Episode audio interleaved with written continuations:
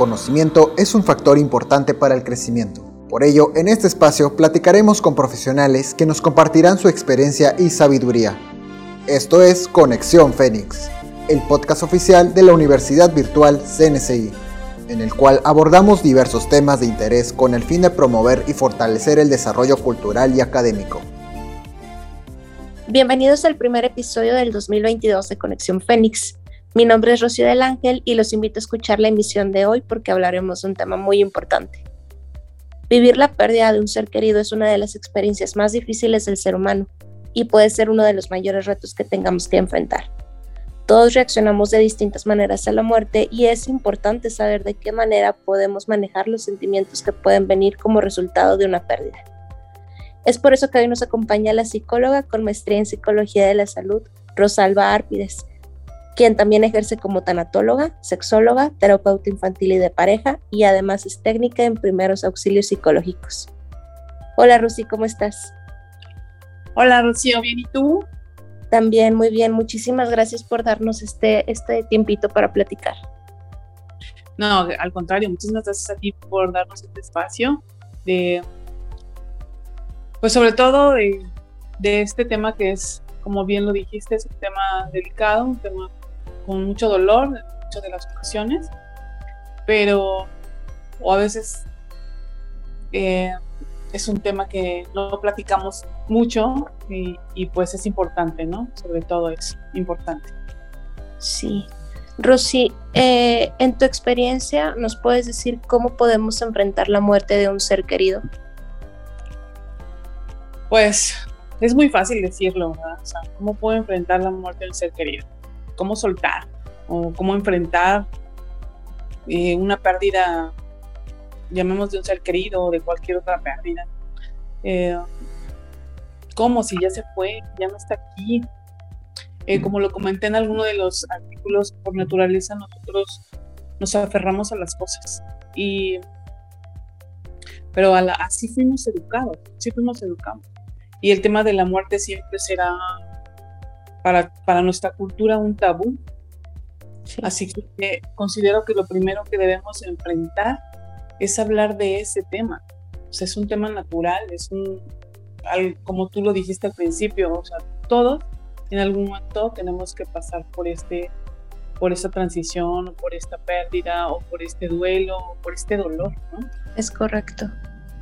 Pero bueno, nosotros podemos cambiar la narrativa de lo que nos pasó, ya que pues suena crudo, pero es algo irreversible, o sea, lo tengo que aceptar. Y tener en cuenta que no somos culpables de esto, sobre todo, ¿no? o sea, porque siempre nos decimos, pero ¿por qué si yo soy una buena persona? Eh, ¿Por qué me pasó a mí? Este, ¿Por qué me castigan así? Entonces, o por qué le pasó a esta persona que yo quiero mucho y que era muy buena persona también. Es correcto, entonces no somos víctimas, o sea, no podemos victimizarnos por esto que nos pasó, así que debemos aprender a vivir con eso. sí, porque como bien mencionas tú, es parte de, de la vida, o sea, si nosotros estamos ahorita en este momento aquí, pues en algún momento también nuestro tiempo va a terminar. Es correcto, eso es lo único que tenemos eh, verídico, ¿no? La muerte. Sí. Así es. Oye, Rosy, ¿y hay algún tipo de acciones prácticas que podamos realizar ante un duelo para sobrellevarlo de una manera, pues, más llevadera, por así decirlo? Claro, eh, lo primero que, debemos eh, como llevar a cabo es, aceptar y vivir y escucharnos, o sea, sentir nuestras emociones. Eso es lo importante, porque al momento te escuchas, pues la gente te escucha a ti. Ese es el primer paso, hablar de nuestro dolor. Eh, algunas cosas muy prácticas pues sería eh, meditar, leer sobre el tema. Eh, la terapia grupal también nos ayuda muchísimo porque no somos los únicos que vivimos este proceso. Y lo importante, y lo considero siempre en la parte del proceso del duelo, es llorar. Tienes que llorar o sea, no escuches el, que te digan, ¿por qué sigues llorando? ¿Por qué no? Eso es lo más importante, porque es una parte de las emociones. O sea, es algo que tienes que vivir y déjalo ser. Sí.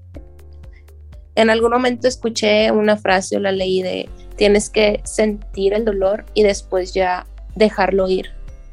Es correcto, eso es, eso es lo primerísimo, dejar vivir tus emociones, el dejarse sentir eso que, que, estás, que ese dolor que tienes en ese momento, eso es lo más importante para que podamos eh, salir del, del, hoyo, ¿no? Sí. Se diría que podemos salir del Mande. Oye, Rosy, ¿y es posible no caer en una depresión ante un duelo? Eh, pues mira, una palabra complicada, ¿verdad? No siempre es posible. Si nos permitimos escuchar, como te lo dije, eh, lo que necesitamos, podemos ser escuchados. Y al mismo tiempo vamos cultivando esos pensamientos positivos. Eh, siempre estar alerta en nuestros síntomas, siempre. O sea, alguien que ya pasó por alguna depresión, eh, como que ya tiene ese conocimiento, ¿no? Ese feeling de saber que, pues yo ya me siento mal, no sé, ya tengo esos pequeños síntomas, esos pequeños indicios de que no estoy, eh, mi bienestar no es al 100%, entonces, pues bueno, ya tú ya vas identificando, entonces es el momento de que cambiemos nuestros hábitos, nuestra nuestro tipo de vida, eh, la alimentación, eh, la vida emocional, el físico. Y pues bueno, yo siempre recomiendo que debemos ir con un profesional, ¿no? Y para que tengamos las herramientas para saber identificar en qué momento ya no estamos viviendo al 100%. Exactamente. Y es muy importante lo que mencionas de ir con un profesional que te pueda ayudar porque pues es distinto enfrentarlo tú solo a ir con alguien que te puede de cierta manera orientar o brindarte algún tipo de, ¿cómo, de cómo llamarlo? De decir, lo que tú estás sintiendo está bien, es algo que tienes que sentir es y en algún momento pasará. Claro, o sea, el, dolor siempre es, el dolor es natural, ¿no? El dolor es algo normal, entre comillas. Y el sufrimiento, pues, es opcional. Entonces, hay otras expectativas, otras posibilidades, otras, otro modo de ver. Sí. Rosy, cambiando un poquito de tema, eh, en tu opinión, ¿de qué forma esta pandemia ha afectado la forma en la que lidiamos con la muerte? Pues mira, eh, digamos que ahorita es un tema de moda, ¿no? Probablemente así les digo ahora, es un tema de moda. La pandemia un tema que pasó a ser moda ahorita. Y pues la muerte se volvió protagonista, ¿no? Sí. Y yo sé que a muchos nos afectó, les afectó porque no pudieron despedirse de su querido. O sea, en muchas de las ocasiones ella no, ni siquiera lo vieron, o sea, entraron al hospital. Además de que es una muerte repentina, cuando tú eh, vives una enfermedad terminal o sabes que está enfermo, pues digamos que vas viviendo como el proceso, ¿no? Como los enfermos terminales, pero en este caso no. O sea, fue una muerte repentina, algo que no esperábamos, algo que no estábamos preparados, ¿no? Y eso vienen las complicaciones. Siento que nos, nos dejó, pues, eh, no vivir esos procesos de, de, cualquier cosa, y sobre todo en la pandemia, que no nada más pueden ser queridos, sino fue, fue trabajo, fue alguna otra enfermedad que nos dejó esa secuela, este, perdimos muchas cosas, o sea, nuestra libertad también, en cierto punto el aprender a convivir con las personas con las que no convivíamos, o sea, también es un cambio de vida. Entonces, Exactamente. Sea, eso, por, por ende o eh, por consecuencia, llamémoslo así, pues afectó nuestra salud mental, física, emocional, eh, todos esos cambios, todos, pues yo creo que eso es en la forma en que nos afectó a todos en general, a todos. Sí, y de qué manera podemos detectar como que ciertas señales o focos de alarma en los que debemos de acudir a pedir ayuda profesional. Te voy a señalar para mí el más importante.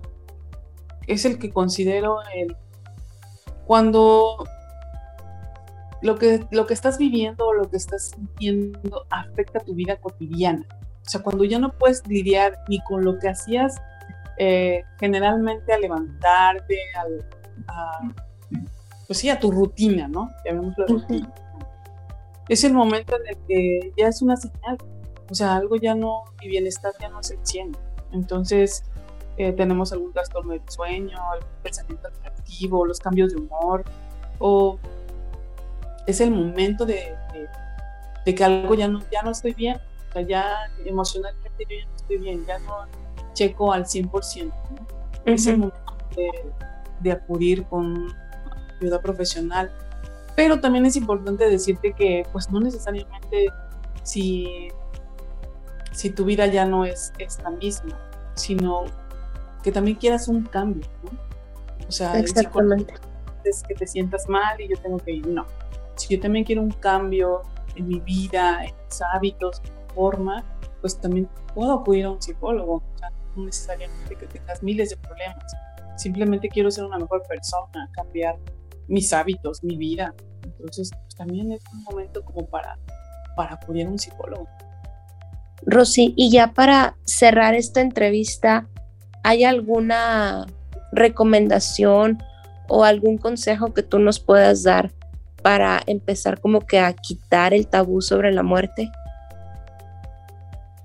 Pues, mira, sobre todo eso, ¿no? Que yo, yo te decía, siempre hablarlo es, es lo, lo, que nos ayuda. Que no sé, a veces tú vas al, psicólogo y lo primero que escuchas es eh, la primera recomendación que te da cualquiera de mis colegas, siempre te van a decir que escribas, ¿no? Entonces, eso es, eso es importante porque tú al escribirlo lo plasmas, lo lees, lo asimilas, lo vas eh, aceptando, ¿no? Y pues bueno, eso, eso se trata de la psicología, ¿no? Te acompañamos al, al proceso de una pérdida, eh, hacemos que visualices que tienes un sinfín de posibilidades y avanzamos en, la parte del duelo, ¿no? Y diría yo que más bien no se resignen, sino reasignen. Eso pues eso les daría yo como principal, principales primeros puntos para llegar a, al final del duelo, pero bien vivido. Sí, es como tú dices, eh, la muerte es parte de nuestra vida, no podemos escapar de ella. Y el dolor ahí va a estar, pero de alguna manera con el tiempo se tiene que ir acomodando en el corazón, por así decirlo. Pero pues si ese proceso está costando mucho llevarlo solo, pues ¿por qué no buscar un acompañamiento? Así es, un acompañamiento, Y profesional sobre todo profesional, porque pues si escuchas consejos, quizás lo que, lo que tú quieres es, eh, escuchar, pues no lo vas a tener, o sea, la respuesta no, lo, no la vas a encontrar. Exactamente. Así. Bueno, Rosy, pues muchas gracias por habernos brindado tu tiempo para esta entrevista. ¿Tienes algún dato de contacto en el cual te podamos encontrar? Claro que sí, mira, te paso mi número, es el 55 17 27 99 18 y estoy ubicada en, por el Obispado, en calle Ángel Martínez Villarreal, 2626. Cualquier en la ciudad de Monterrey. Así, en Monterrey, Nuevo León. Muy bien. ¿De acuerdo? Muchísimas gracias, Rocío, de verdad, por el espacio, por el tiempo y qué bueno que hablen temas pues de esto que no normalmente no hablamos o no queremos hablar. No, Rosy, a ti muchísimas gracias por, por tu tiempo, porque este sin duda es un tema, como tú dijiste, de actualidad y sí necesitamos más espacios en los cuales se pueda hablar sobre este tema. De acuerdo. Aprovecho para comentarles a todos los que nos escucharon que Rosy también fue colaboradora en la revista Diversidad, donde nos compartió un artículo sobre este mismo tema para que vayan a leerlo, no se lo pierdan. Recuerden que todos sus comentarios nos los pueden hacer llegar a través de redes sociales. Tenemos Facebook, Instagram, YouTube, Spotify y TikTok. En todas ellas nos pueden encontrar como Universidad Virtual CNCI Oficial. O bien si nos quieren sugerir un tema en específico que deseen que abordemos, lo pueden enviar al correo conexionfenix.cncivirtual.mx. Nos escuchamos en el próximo episodio.